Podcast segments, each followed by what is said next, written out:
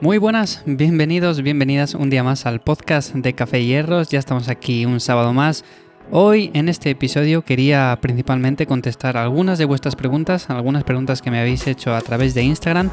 El otro día eh, os comenté en Instagram que me lanzarais preguntas cortas de entrenamiento, de nutrición, de cualquier tema relacionado, pero bueno, preguntas cortas que respondiera en este episodio de hoy, en este episodio de Café Hierros. Entonces me habéis dejado alguna, como os dije, respondería a las más interesantes, a las que mm, en definitiva ayudarán a más personas. Son preguntas que en definitiva me habéis hecho bastante, entonces he seleccionado finalmente cuatro de ellas, ¿vale? Son cuatro preguntas que voy a responder y simplemente déjame recomendarte como siempre que si no me sigues en Instagram en arroba ivyamazares lo puedes hacer, también en Twitter y puedes conocerme más en ivyamazares.com. Como siempre ya sabes que ahí tienes un montón de contenido, tienes artículos, también me puedes seguir cada día en el podcast diario, en Lifters, también en el que subo cada viernes en cuaderno de entrenamiento, en el que hablo principalmente de entrenamiento, de programación, de lesiones, de material para entrenar en casa y muchas cosas más. Y bueno, sin más, comenzamos con este episodio de hoy sábado. La primera pregunta que he seleccionado es, ¿se pueden ver resultados entrenando en casa? Y si es así, ¿en cuánto tiempo? Vale, ahora mismo esta pregunta es yo creo que de las más comunes, ¿no? Porque todo el mundo que estamos entrenando en casa, yo por ejemplo ya entrenaba antes en casa porque tengo el material y siempre lo he hecho así. Pero muchos de vosotros ibais al gimnasio y ahora mismo os veis en esta situación de que tenéis que hacerlo en casa. Y claro, a ver, eh, por un lado estamos haciendo lo que podemos. No podemos hacer gran cosa con nuestro peso corporal, pero sí que es cierto que podemos entrenar de forma intensa. Eso no quita para que podamos hacerlo. Y hay que tener algo claro. Entrenar se puede entrenar en cualquier circunstancia y se puede entrenar bien. Lo que pasa que dependiendo del objetivo que tengamos, es más fácil o más complicado conseguirle según en qué condiciones lo hagamos. Entonces, si tenemos un gimnasio a nuestra disposición y tenemos material suficiente tenemos todo tipo de cosas y podemos hacer multitud de ejercicios, podemos entrenar de forma intensa en un rango de repeticiones que es óptimo para ganar masa muscular, por ejemplo, para ganar fuerza, lo que sea, pues vamos a conseguirlo bien. El caso es que cuando estamos en casa esto cambia por completo. Si tenéis una jaula, si tenéis discos, si tenéis barra, no va a pasar nada, vais a poder entrenar perfectamente como lo hago yo. Pero si tenéis que entrenar con vuestro peso corporal, aunque se pueden utilizar técnicas de alta intensidad, y aunque se puede utilizar todo este tipo de cosas, los resultados no son los mismos, o sea que no se engañe nadie. Vamos a ver, ¿se puede entrenar en casa y conseguir resultados? Sí, sí que se pueden conseguir resultados. ¿Los mismos resultados que conseguirías en un gimnasio? No. Ahí sí que soy rotundo y digo que no, no se pueden conseguir los mismos resultados a no ser que tengas material suficiente.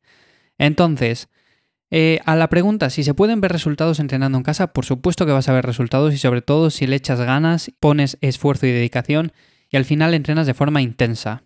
Y en cuánto tiempo, pues va a depender mucho de tu forma de entrenar y va a depender mucho de los cambios que quieras ver. Por supuesto, eh, los cambios no se ven de un día para otro, pero eso tampoco se ve en el gimnasio. Entonces, eh, no sabría responderte a esta pregunta. ¿En cuánto tiempo? Bueno, pues depende. Quizás en seis meses se verían cambios, quizás en un año. Mm, no te sabría responder, sinceramente. Pero bueno, si entrenas de forma intensa, si entrenas bien, ten por seguro que los cambios van a llegar. Lo que pasa que, bueno, que no van a ser los mismos que si entrenáramos con material o si entrenáramos con suficiente peso, por así decirlo. Luego, eh, la siguiente pregunta que es muy común también es si comer más o menos ahora que estamos en casa. Vale. Aquí voy a ser bastante directo. Muchos de vosotros os habéis planteado periodos de definición ahora mismo, en una época en la que estamos, que no podemos entrenar, como decía anteriormente, de forma intensa o todo lo intenso que podríamos entrenar. ¿A qué me refiero con esto? Si antes, por ejemplo, estábamos haciendo una rutina en la que entrenábamos en un rango de repeticiones de 6 a 12, nuestro objetivo era ganar masa muscular, entrenábamos con buen peso, levantábamos ya pesos bastante elevados y en definitiva teníamos buen nivel, eh, si nos planteamos ahora una definición vamos a perder bastante músculo. Y sí es cierto que entrenando en casa se puede mantener en la medida de lo posible, pero si cuando hacemos una definición tradicional ya perdemos músculo, imaginad lo que vamos a perder entrenando en casa. O sea, no tiene ningún sentido ponernos ahora en déficit calórico. Es cierto que el verano está ahí, que está a un paso, es cierto que muchos de vosotros siempre os gusta definir por esta época del año y lo podéis hacer, por supuesto que sí. Lo que pasa que no es una de las mejores estrategias llegados a este punto. Entonces, comer más, menos o establecer una normocalórica, yo ahora mismo estaría más bien en normocalórica o ligero superávit. En déficit no me pondría principalmente por eso, porque no tenemos el peso suficiente para meter intensidad a los entrenamientos y mantener ese músculo en la medida de lo posible. Ahora bien, si finalmente decides definir, si finalmente decides perder grasa, ten por seguro que vas a tener que dedicar mucho, pero que mucho esfuerzo a los entrenamientos. Si antes dedicabas esfuerzo, ahora tienes que poner el doble de empeño para por lo menos mantener esa masa muscular.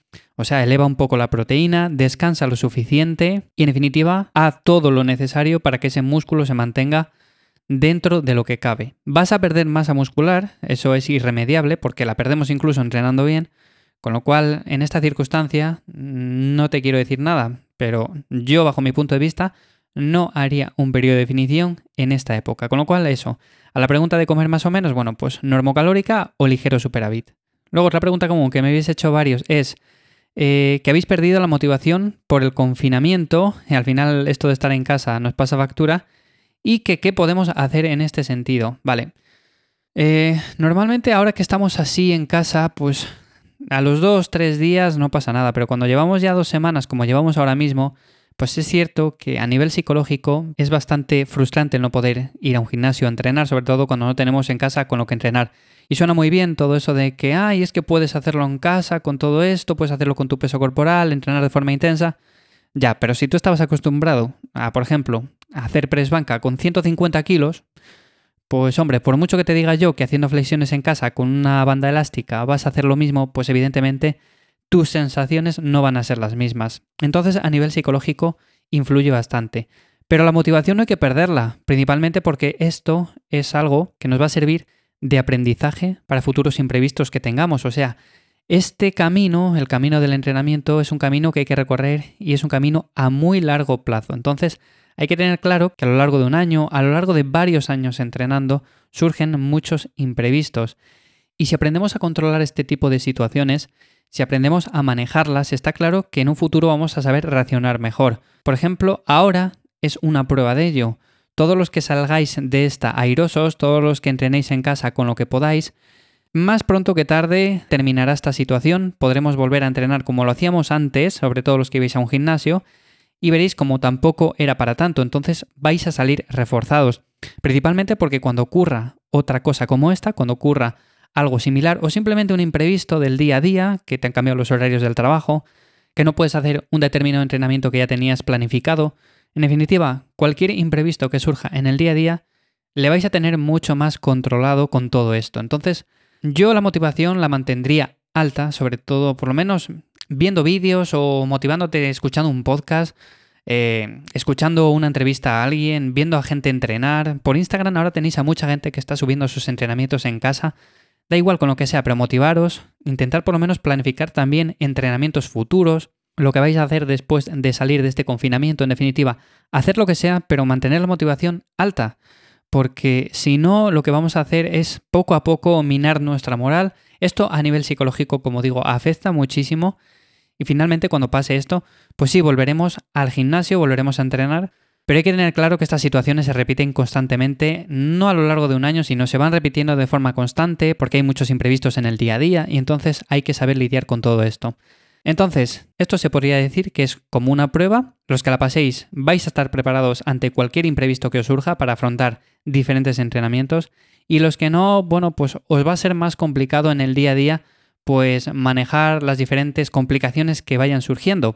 Entonces, eh, simplemente eso, no perdáis nunca la motivación y hacer todo lo posible. Ahora no estamos en un momento óptimo, pero así todo tenemos que entrenar, con lo que sea, pero tenemos que entrenar. Y la última pregunta, que como digo, había seleccionado cuatro de entre todas las que me habíais hecho, la última me habéis preguntado si sería una buena idea dejar la creatina en estos momentos.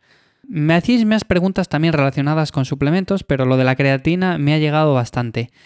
La creatina como tal es un suplemento de los más estudiados, de los que más beneficios reportan y sobre todo de los que más se aconsejan principalmente porque sabemos que funciona. No quiero decir que funcione a nivel de que vamos a notarlo exagerado los efectos, pero sí que es cierto que funciona. Y como tal, como nos ayuda a mantener la masa muscular, como nos ayuda a ganar un poco de masa muscular en cierta medida, a ganar fuerza también en el rendimiento, pues no sería un buen momento ahora para dejar la creatina.